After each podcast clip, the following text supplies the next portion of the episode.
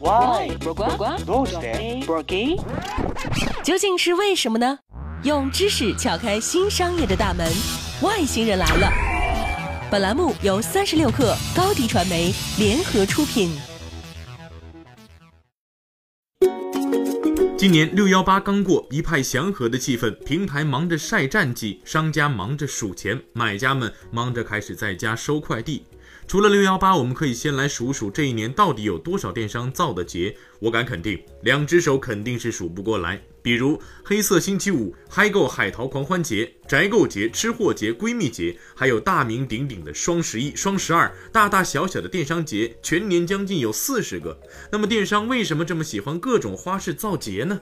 我想大致有三点原因。第一，电商造节是提升用户粘度和品牌知名度的重要机会。现在媒体对电商促销节的报道铺天盖地，从这个角度而言啊，打造电商促销节对于品牌知名度的提升是个不错的机会。而且借助于媒体的报道进行自然传播，这也比直白的广告更能深入人心。再者，对用户来说，通过参与电商促销节，可以对平台产生更大的依赖性。毕竟，任何消费者都希望捡便宜，所以在参加过一次以后，他们还会继续关注平台的促销活动。那么，对平台来说，用户粘度就得到了提升。第二，电商促销节有助于强化供应商和电商平台的合作关系。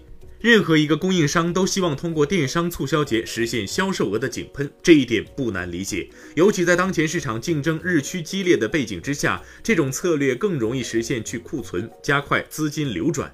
但没有电商平台的帮助可不行。一般情况下，电商平台会和供应商进行协商，比如拿多少东西出来做活动，折扣是多少，在确保供应商利益的同时，将实惠反馈给消费者。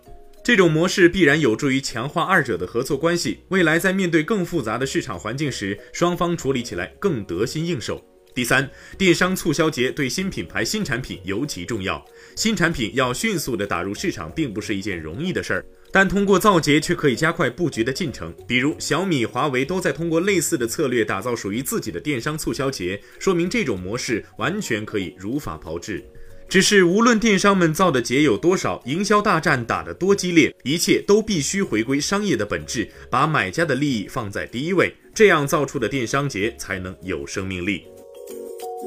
好了，这期节目就是这样，外星人每周二、周四晚上八点半准时更新，咱们下期见。